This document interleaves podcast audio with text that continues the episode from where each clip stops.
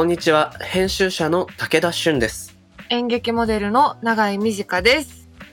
この番組、 MOTION GALLERY CROSSING は、日本最大級のクラウドファンディングサイト、 MOTION GALLERY 上のプロジェクトを紹介しながら、今まさに生まれている新しい文化的なトピックスをゲストと共に掘り下げていく番組です。番組の提供は東京九段下にある築90年以上の歴史的建築九段ハウスです。はい。はい。まあ、引き続きね、リモートでやっていますけれども、うん。なんかリモート生活も少しずつ長くなっていく中で、徐々に仕事の仕方とかもね、そうですね。いろんなやり方で、なんていうのかな、アップデートされてきたかななんていう気がするんですけど、うん。そんなこんなで永井さんが、なんとパリコレデビューされたと聞きましたけど、そうなんですよ。これはどういう感じだったんですか？なんかほんと急に、うんあの、ダブレットっていうブランドがあるんですけど、うんうんもともとお仕事よくさせてもらってるブランドで、うん。からなんか、明日フィッティング行けるみたいな言われて、うん。あ、行けますよって言って、うん。で、フィッティングした次の日がもう撮影だったんですけど、わお。これ何ですかって言ったら、うん。パリコレがリモートで、うん。それの映像って言われて、うわ、マジウケるんだけど、みたいな。パリデビューしてるけど、みたいな。すごいなぁ。結構びっくり。なんかある意味ね、このリモートでの開催っていう時のはい。コレクションの見せ方うん。っていうところにうまくはまったというか、そうですね。そういうことなのか。でも本当面白かったです。いろんな、その、かなりビッグメゾンから、まうんうん。あ、本当若手のブランドまで、みんな映像出してたんですけど、うん。やっぱこう、あ、そういうやり方ね、とかって、うんうんうん。ブランドによっていろいろあって面白かったです、ね。へー、この対応の仕方とか、はい。うんうん、リモートならではの工夫をどんな風にブランドごとがしてるかみたいなのが見えたんですかね。へー、面白いじゃん。なるほど。リモートワークつながりで僕の方でなんかあるかなそんなね、いけてる話はないんですけど、あの、大学の授業がうんリモートでやってたのが前期が終わりまして、おー、お疲れ様でした。そう、一回にもう生徒に会わないまま終わるっていう。そっかうんでもなんかね、頑張ってこう生徒同士がおしゃべりしたりできるようにして頑張ってたんだけど、うんうん。やっぱりね、その、特に1年生、上京して1年生、はいはい部屋にずっといて友達もいない、街も知らないみたいな子がそうだよな結構ね、きついみたいでね。うんうん。なんかちょっとでもそういう人たちに大学の面白さとかケアできたらななんて考えているこのところです。まあでも本当、うん寂しいよとかでも、うん。あの、全然。待ってるんで。ちょっとリスナーの人とね、絡みたいなと思ってるので、ぜひハッシュタグはい。使っていってほしいなと思ってるのでご案内お願いします。はい。この番組のハッシュタグは、シャープ MGC ROS SING ハッシュタグ MG クロッシングです。ご意見ご感想や友達が欲しいなどお待ちしております。それでは今週も始めていきましょう。武田俊と長井美智香がお送りするモーションギャラリークロッシング。前回に引き続きゲストに作家で社会学者の鈴木すずみさんをお招きします。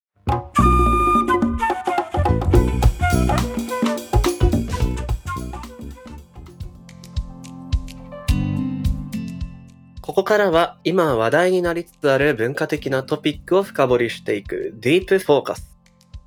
前回に引き続きゲストには作家で社会学者の鈴木すずみさんをお招きしています。今回もよろしくお願いします。よろしくお願いします。あの、前回からうん言おうと思ってたんですけど、武田さんは、はい。すごくはい。声が素敵ですね。やりづらくなっちゃう。恥ずかしいな。え、なんて言うんだろう。なんか、その、や普通の男の人って、割とこう低い、こうベースみたいな声が素敵とされがちだけど、武田さん決してすごく低くはないんだけど、太くて、柔らかくて、そうですね。なんて言うんだろう。なんか、ちょっと女を狂わせる声ですね。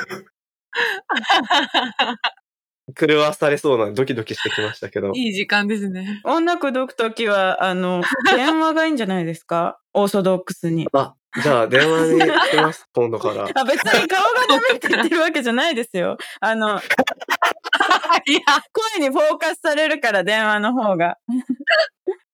確かに確かに。じゃあ、えっ、と、声で三上になって、うん。ルックスで感知で僕は行こうと思います。何の話やねんって感じですけど、今週もよろしくお願いします。お願いします。今本当に、でも電話なんてあんまり若い子しないでしょうね。うん。昔付き合ったら毎日電話するとか。うん。うん。ああ。してました、してました。それこそ、あの、大学生の時とか、あの、ウィルコムを持つっていうね、うわあ。通話料金が据え置きみたいなのありましたよね。あった。だから、彼彼氏彼女同士でウィルコム同士だと、ずっと喋れるんですよね。同じ値段で。そうそうそうそう。懐かしいな懐かしい。懐かしい。寝落ちしちゃったみたいなのありましたよね。あったあった。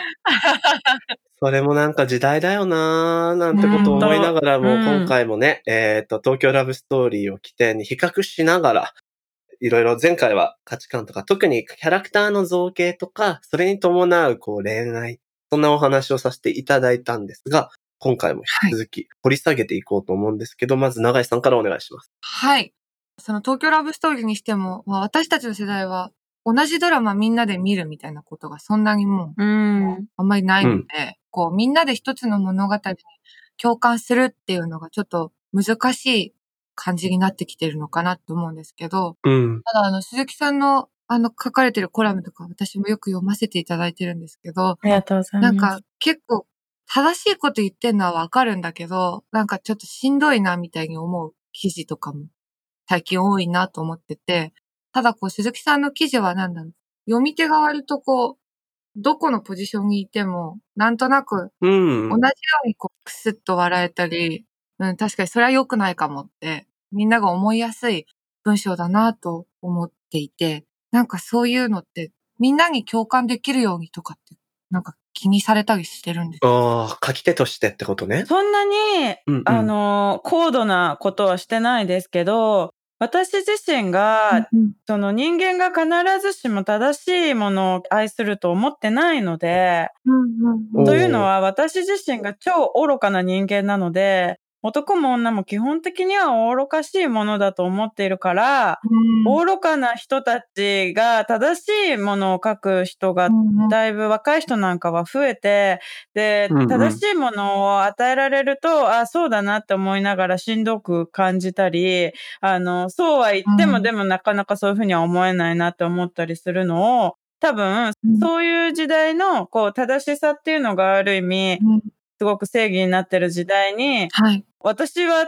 どこまでも愚かな人たちを書くので、愚かな人たちを全肯定して書くので、あは、愚かな人たちは私のものを書くと少しいや楽なのかもしれないですね。は いあなるほど。でこのままでいいんだみたいな。えすごい助かるんですよね、本当はい。私、女の値段っていう本を書いたことがあって、うんうんうん。もう、あれとか、はいなんて言うんだろう。なんか、あの、月300万稼いで300万以上ホストに使いまくって、親の香典まで全部ホストに使ったみたいな女の子とか、なんかそれはそれではい。はいたくましいなとかって思って書くから、私はあんまりそこに、こう、うん。どうして彼女はそうなってしまったのかみたいな、なんか真相究明みたいな視点をはい。はいあまり入れないで、割とありのまま、うんこの姿も人間の姿として美しいかなと思って書いてしまうので、なんか、あまあ、正しさを頑張って普及させようとしてる人にとっては、少しなんか、うん何でもかんでも肯定するみたいな感じの。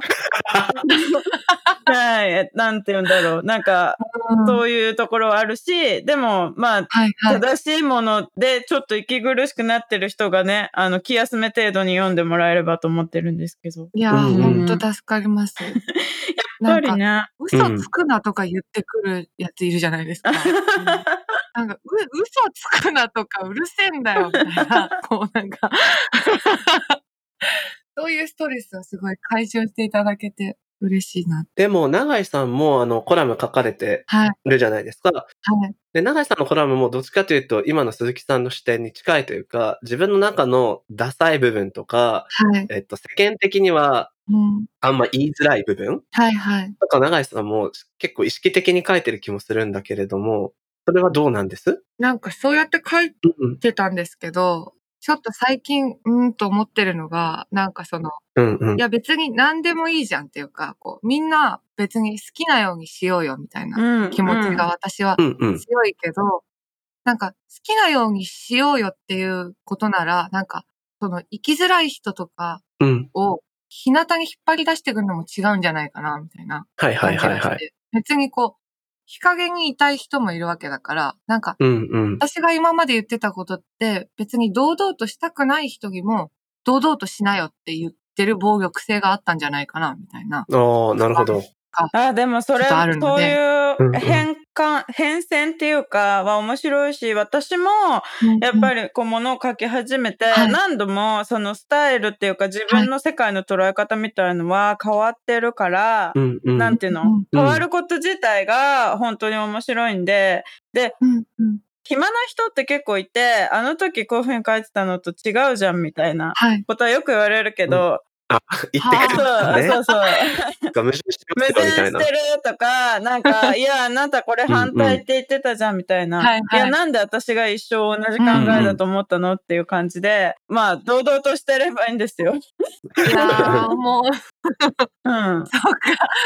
そうだって言ってることと昨日と今日とかで違うことあるもん。ななんか友達の恋愛相談とか載っててさ、うん。え、その人もう別れなよとか言って散々言ったけど、3日後ぐらいに、うんうんうん。いや、でもなんかあの人もいい人だったと思うよとか言ったりするからね。だからしょっちゅう変わりますよ。でもなんか人間ってそもそもそういう揺らぎの中でうん自分の意見を言ったりコミュニケーションしていくものだから、うんうんなんていうのかな、このスタイルが変わっていくのは自然なことのはずですよね。今なんかエビデンスが残りやすいメディア環境だから、僕も一回ね、炎上したことがかつてあるんですけど。本屋さんが好きですっていう人がいて、うん。でもその人めっちゃ本読んでないんですよ。なんか追求して、どんな本が好きだのって言ったら、いや別に本が何かっていうより本屋さんが好きなんだよねほう。っていうことを言ってた人にすごいイラついちゃって、うんうん。ツイッターで本屋が好きっていう人って本読んでない人多いよねみたいなのを書いたら、燃えてしまいまして、その時に、炎上屋さんみたいなアカウントが、うん3年前ぐらいに僕が書い真逆のことを言っているポストっていうのがあって、うんうんやっぱり本がうん詳しくなくたって本屋さんっていうのは素晴らしいんだっていうのを言ってたのをこうスクショで並べて、うんうんはい、こういう矛盾してる編集者がいます。オツみたいな形でどんどん燃やされていくみたいな。ことがあったんですけど、なんかね、この言ったことと違うことを言いづらくさせちゃう環境うん。みたいなのがひょっとしたらあるのかもしれないですよね。永井さんのうんおっしゃってたことは、結構私もすごく考えたことがあって、今ももちろんなんか同じ悩みを持ってて、うんうん。例えばその LGBT にしても何にしても、うん。はいオープンにできる世の中にみたいな。自分の考えがあったとして、でも、はい。私自身が、例えば AV 女優出身だったりとか、夜のお姉さん出身だったりするので、うん。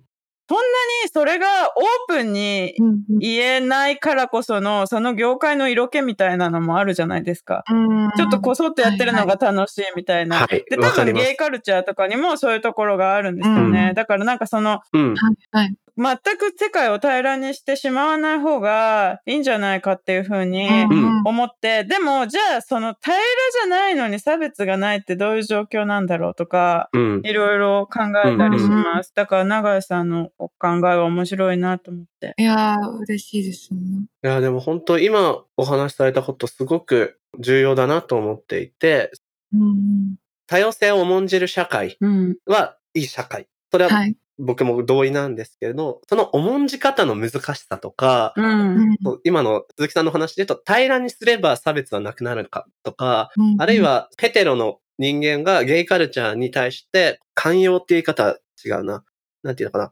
そういうスタンスっていいと思いますようんって言って、ズケズケ入っていくと、それはそれで彼らのコミュニティを荒らしているようなことにもなってしまいかねないし、そうそうそう。うんあるいはさっきのお話で、ウェブ上でいろいろ見張られている感じでのポリコレ的なものにどう向き合うか。うん。なんか恋愛とか性別のことってそういうこと多いと思うんですけど、うん。書き手として鈴木さんなんか気をつけてることとか、意識してることってあります？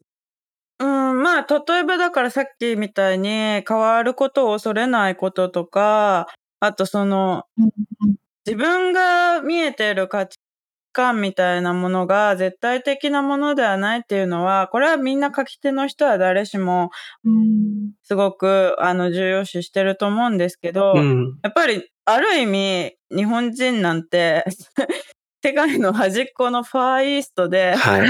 小さい島国の中で信じてるカルチャーがあの普遍的なものであるはずはないじゃないですか。だからそのうん。その中のさらに、例えば30代の大卒の女子とか、もしくは AV 女優だけど、うんじゃあ何かですごく痛めつけられる経験がたまたまなかった自分の価値観が、うん。すべての人に通用するものではないっていうふうには思ってますね。だから、なんか、なるべくこう、いろんな人とつながるっていうか、うんうん。うん。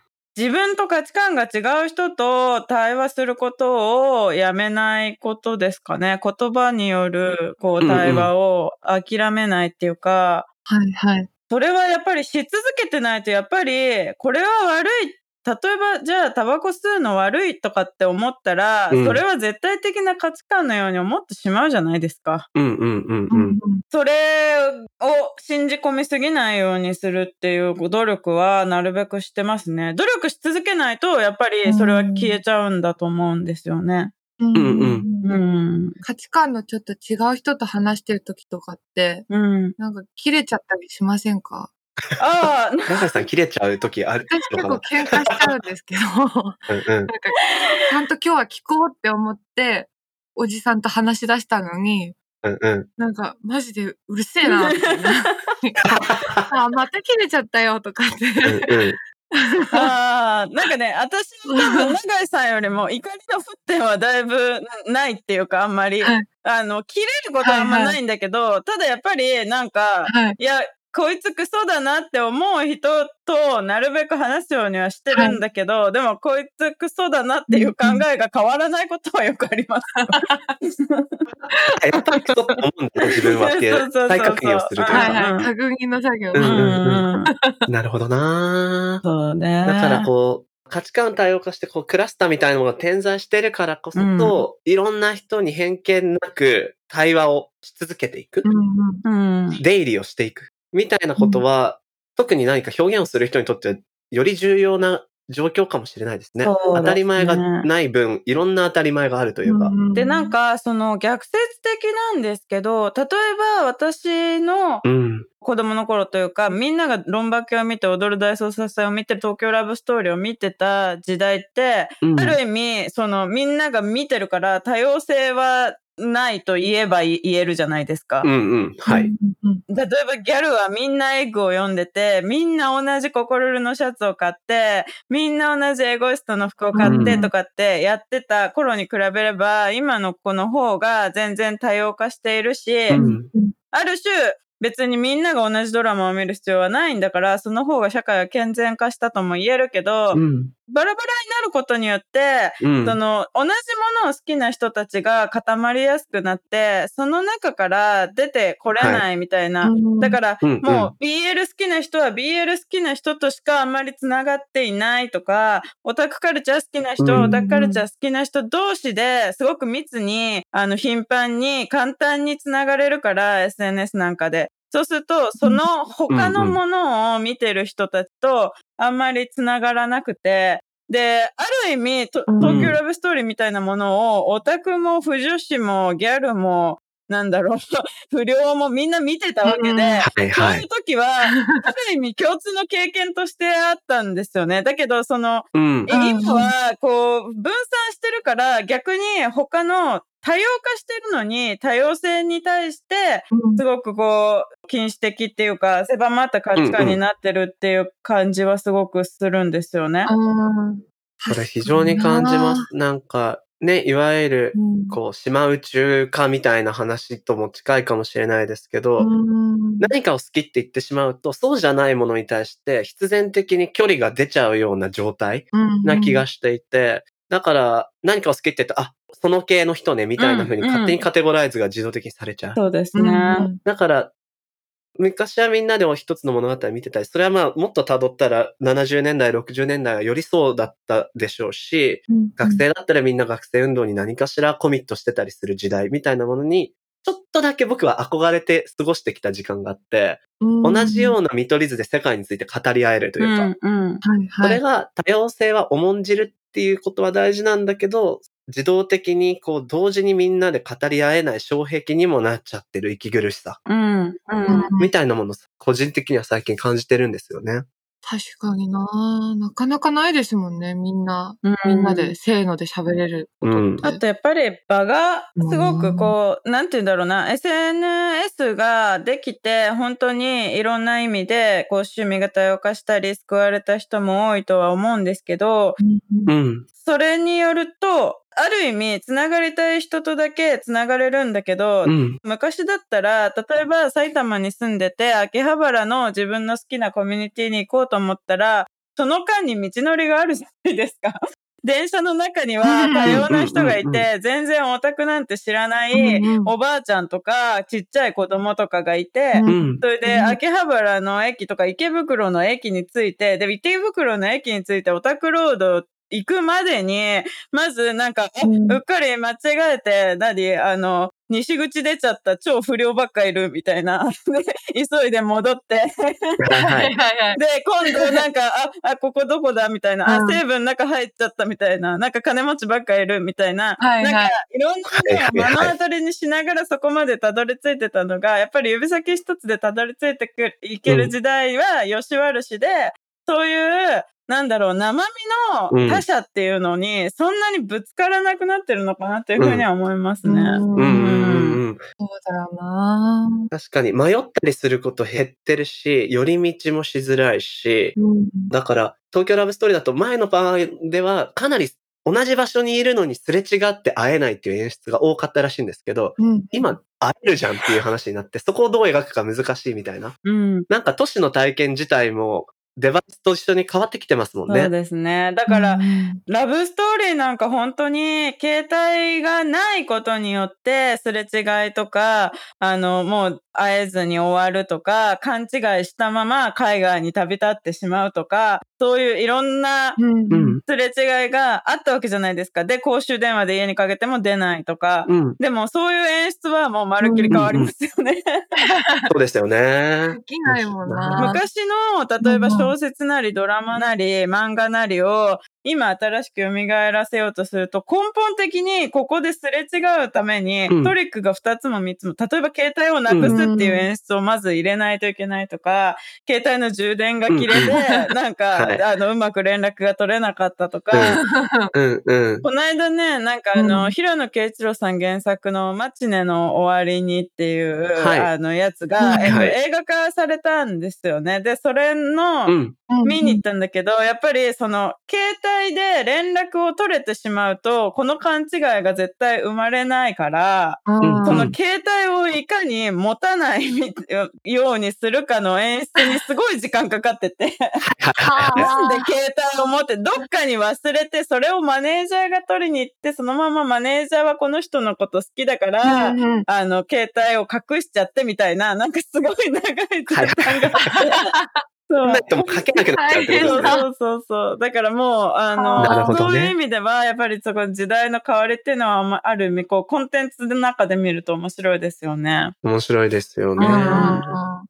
ちょっとね、視点変えて、そう、あの、鈴木さんと永井さんは東京出身なんですよね。うんうんあ永井さんもそうですよね。東京です。はい。で、僕はなんか地方、名古屋なんですけど、まあまただからちょっと東京の見方っていうのも違うなと思ってて、なんか東京話もしてみたいんですが、うん永井さんどうです？永井さんはずっと都心に住まれてたんですか、いや、私、府中市出身なので、全然郊外の方で育ったんですけど、うん、今は都心に一人で住まれてる？はい、都心に住んでます。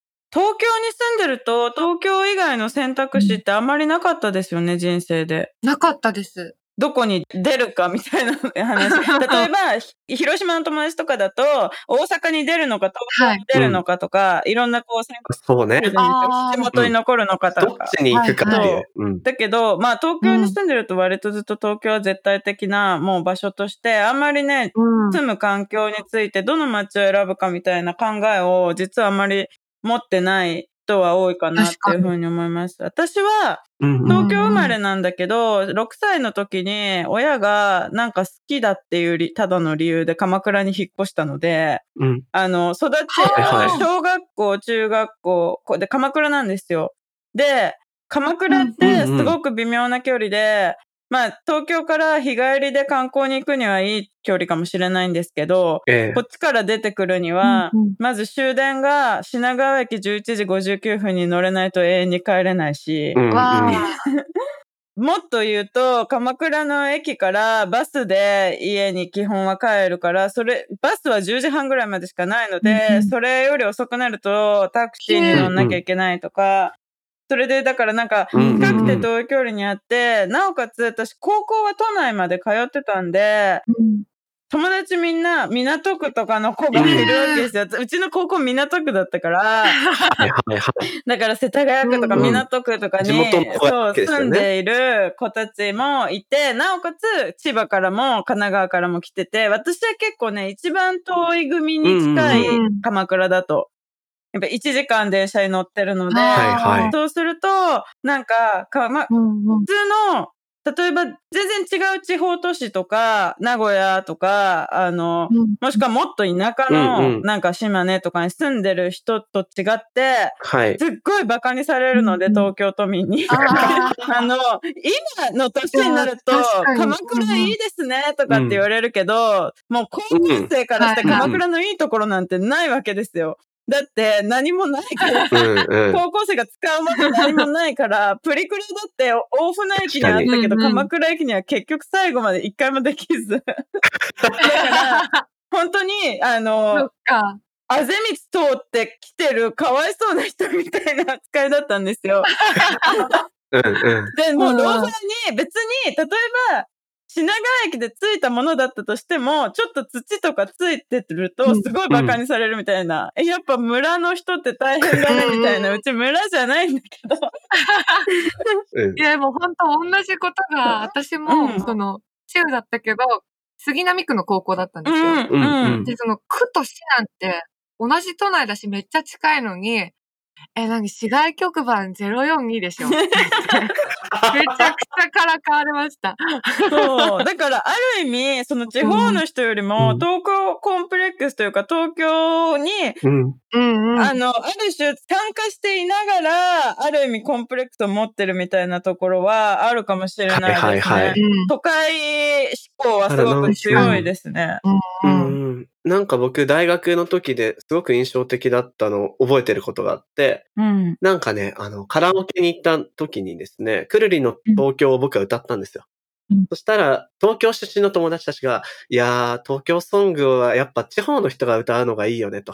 一回上京してみたかったんだよねっていうのすごい言われてう、わそういう感覚あるんですか？上京してみたかったっていう。上京、まあ、鈴木さんある種上京毎日して毎日上京はしてましたね。だから、うん。東京に通ってる高校生の時は、えっ、と、鎌倉市民だったので、うん。毎日行くとても身近な場所でありながら、自分には手に入ってないもの、はいはいはいはい。っていう微妙な距離で東京のこう編成を見ていたので、で、当時はやっぱりこのうん。今のこのコロナ禍のリモートより以前に、まあ、まず携帯文化とか、えっ、と、SNS 文化とか、えっ、と、ネットショッピングがまずすごく大きいと思うんだけど、それができる前って街の求心力すごくあって、例えば私だったら、もう渋谷のマルキューにしかない店はいっぱいあったので、はいはい。もう必然的に行かざるを得ないわけですよ。台湾とかからも来るんだから。うんだけど、だから、その、うん鎌倉からもそこに行かないといけてる人間にはなれないと思ってたから、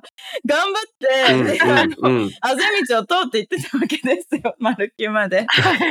で、だからすごくこう、キラキラしたものとして、あそこにさえ行けば、あの仲間に入るみたいな、特に中学の時なんかは鎌倉に住んで、鎌倉の中にある、すごい田舎の女子校に通ってたので、う。うんん。109のセールに行くとかいうのが、もうイケてる女の子のもう条件みたいな。はいはいはいで、。はいそれさえ言ってると、うんもうイケてるの楽印をしてもらえる。はいはい。なるほど。なんかそういう意味で言うと、今って、この、ネット環境の変化もだし、価値観の多様化っていうのもあるからこそ、うんなんていうのかな、その消費対象としての都市東京みたいな価値って、だいぶ減ってきてるし、塗ってる。そういう意味では移住したりっていう人も増えてる、それがいけてるみたいなのもあるじゃなあいですか。るある。うん。うん。そのあたりってどう感じます？今の東京のあり方。それはもう本当に、だからある意味場が必要なくなってるなと思って、109の服は全部オンラインで買えて、なおかつ109の服が各地方都市の駅ビルでも買えるみたいになっていると、うんうんあの、それはすごく便利ではあるんだけど、その場に同じもの好きな人が頑張っていろんな人生を抱え、いろんな、に。いろんな道のりを通って集まってくる、手をかけて集まってくるみたいなのはないから、だって SNS のコミュニティなんてピッて入って、もう嫌だったらピッて抜けるけど、マルキューなんて行って、うん。あなんか怖いお姉さんたちばっかでもう帰りたいと思っても行っちゃったから頑張って回遊するわけですよ。なんかこう確かに確か大に。学時代とか。だから、なんか、うんうんそういう体験とうんうんか、あと、こう、人を寄せ集めるのが、まあ、例えば、東急、東急電鉄とか、そういう人からすると、うん人を集めるのがある意味うん。容易で、ここに、うん。ある種のなんかカリスマ的なものを置けば、人が集まってくるとか、はい。ここにはい。ブランド価値を授ければ人が集まってくるみたいなものはなくなって、うん。今本当に人を呼ぶのがすごく大変になってきてるから、なんかそういう意味ではうんうん。街の個性みたいなものも、だから物があるとそれが好きな人が集まる街みたいになるから、うん。あの、ある種街の個性がすごく出やすかったと思うんですよ。渋谷ってなんかや似たような人がいるイメージだったし、原宿ってなんとなくうんうん似たような人がいるイメージだったし、そうです池ね。袋なり秋葉原もそうなんだけど、うんまあそこ行く必要もないなっていうと、本当に純粋に生活圏内とか会社があるかとか、そういう人たちが目立ってくるので、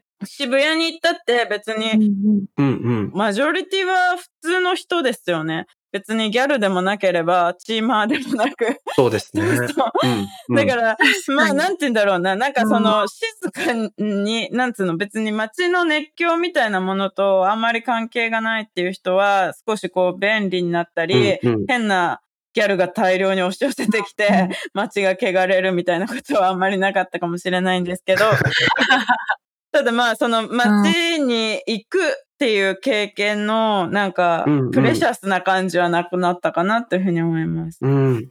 私が高校のうん時とか、なんか、もうちょっと逆に渋谷行くのダサいみたいな流れあって、うんうん。なんかこう、いやもう渋谷に来てるの群馬の人でしょみたいな。なんかやばいマウントの取り方してる人がいたんですよ。いや、本当は行きたい、行きたかったと思うんですけど、私たちも。でも、うんなんか、いやもう渋谷はもう群馬の人しかいないから、うんい。やもううちら三鷹行こうみたいな。うんうんうん。なぜか三鷹が流行るみたいな。でもなんか今のお話って、それこそ、東京ラブストーリーでこう、ね、キャラクターの個性うんみたいなものが、テンプレとして演じにくいように、街のうんそのテンプレ化したイメージ自体も、こう薄まっていって消失していって、うんただこう、うんなんていうのかな、必要な場所に必要なものがあれば行く。そうですね。そんななんかうん。感じ、うんとして街を僕らすでに味わっているのかななんていうふうにも思いましたね。ううんん、だから丸の内ってこういうキャラみたいな、そういうのがないですよね。ううん。ん渋谷ってこういうキャラとか、ないですよね。新宿で遊んでる人はこういう人とかっていうのが、うん。まあもちろん局所的には残ってるけど、うん。うん何々系みたいなので、まず雑誌の何々系が、えー紙雑誌だいぶ廃れてなくなって、うん。次は街の何々系、渋谷系、原宿系とかいうのも、うん。だいぶ求心力がなくなってきてるから、うん。まあ人をね、ジャンル分けしてどうすんだって話もあるので、なんつうんだろう。で、別にそれはなくなって健全というか、うん子になって変にグループ分けされなくなったっていうのが。健全なことのようにも思えるけど、でもまあ、ある種こう、うん。うん。街に出て面白いことがいろいろあるじゃないですか。その一つ、その文化がうん衰退しているというのはあると思いますけど。うん。うんなんかその、えっと正しさと愚かさ、あるいは個と群衆みたいなもののなんか描かれ方もどんどん変わりつつ、今すごい過渡期にあるのかななんていうふうにもお話聞いてて思いましたが、ずっと喋りたいんですけど、そろそろお時間になってきたというようなことなので、この辺で一度切りたいなと思います。で、鈴木さんの新刊のお知らせを最後に聞きたいんですけれども、永井さんお願いします。はい。8月に出る新刊。というかもうで、そうですね。出ているね出てるんですよね。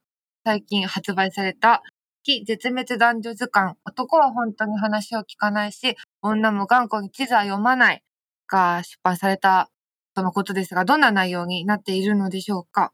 そうですね。なんか、時代変われど変わらない男女の悩みと、時代が変わったからこそ、登場した新しい悩みなど、いろいろな恋愛の本当にこんな男は嫌だとか、こんな女は本当ダメだとか、そういううん。愚かな人間も 愚かなまま書いたうん。30本のコラムが入った本なので、ぜひ、あ、自分よりやばい人いっぱいいるみたいな気分で読んでもいいし、こういう風になるのはよしとこうっていう風に読んでもいいし、でもなん。か恋愛の、なんかみんな結構ダメだから大丈夫みたいな気分にはなる本かと思うので。うんうん。ただね、私もね、なんか本の中うん。に、今までもそうなんですけど、かなり固有名詞を入れて、ある種固有名詞に語らせるというか、その、その人がどういう人かっていうのを長々と書くよりも、はいはい。なんかちょっと古びたビトンのバッグを持っててとかっていうと、パッとこう通じる場合ってあるじゃないですか。うん。キャンキャン読んでてとか、ははいい。はい。なんか、しょっちゅう恵比寿で女を集めて飲んでいたみたいな、そういうので、ああ、ああいう人たちね、みたいなのが、はいはいでそういう言葉が通じなくなってくると、私もね、いろいろ執筆者としてのね、危機を感じるんですけどね。確かにこう、記し方もちょっと変化していくかもしれないですね。そうセグメントができないというかね。ううんん。あの、ジュディ・マリ好きだった女子たちみたいなさ。うんうん。うん。今だとなんだろうみたいな難しいですもんね。そうそうそうう。んだからね事例が古いですって言われる。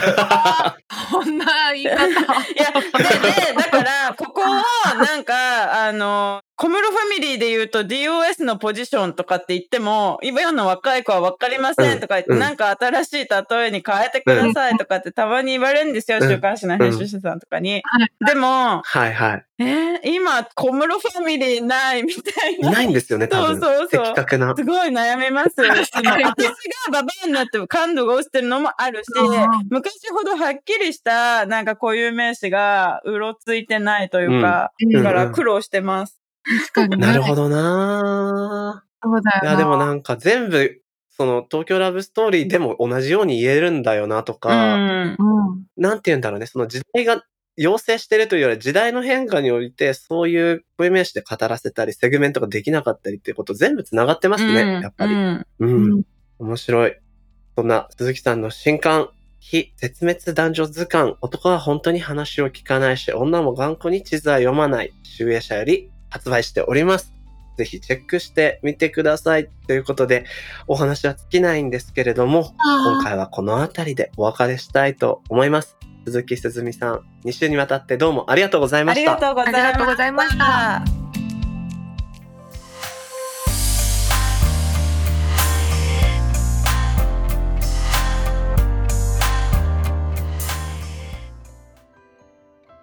さて、ここからは、モーションギャラリーで現在挑戦中のプロジェクトの中から、特に注目してほしいものを紹介する、ホットプロジェクト。永井さん、今日はどんなものがありますかね？はい。今日紹介したいのは、映画、破壊の日、クラウドファンディング第2弾、全国公開へお力を貸してください。コロナ禍での映画制作挑戦です。おー。はい。これはですね、映画破壊の日という作品なんですけど、これは、ポルノスターや青い春、ナインソウルズ、空中庭園などを手掛けられた映画監督の豊田俊明さんの最新作となりうます。んうん。クラウドファンディング第2弾っていうことなんですけど、これ第1弾はすでにあの制作資金を集めるということで行われていて、うん。で、今回の第2弾では、一つでも多くの映画館へ届けるための全国公開に向けての宣伝費を募るプロジェクトとなっております。なるほど。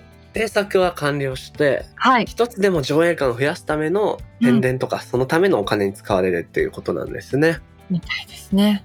豊田監督ね僕結構あの影響を受けまして、おう。うん、やっぱりポルノスターとか青い春とかうんうん。青い春はミシェルガン・エレファントが音楽をいっぱい提供したりもしてて、ね、結構好きな監督なんですがプロジェクトページを見ていると、やっぱね豪華ですね。すごいですよね。さすがの。音楽やばいね下山照井俊之さんステップピストルズマーズさんいやすごいー、これは絶対劇場で見たいもんな。そう、うんあの豊田監督ってあの照井さんと、えっ、と元ブランキーの中村達也さんドラムで、勝井裕二さんバイオリンでツインテールっていうね音楽ユニットあを組んで映像担当ーはいはいされて。てあ、そうなんだ。そのライブも僕ね結構行ってたんですよあ、すごい。昔えー、であこういうことを映画監督がやるんだっていう驚きとかもあって、いろんなチャレンジングなことしてくれる方だななんていう印象があったんですけどはあ。この「破壊の日」キャスティングもめちゃ豪華ねいやー、見事な。こんなの見たいメンツですもんね。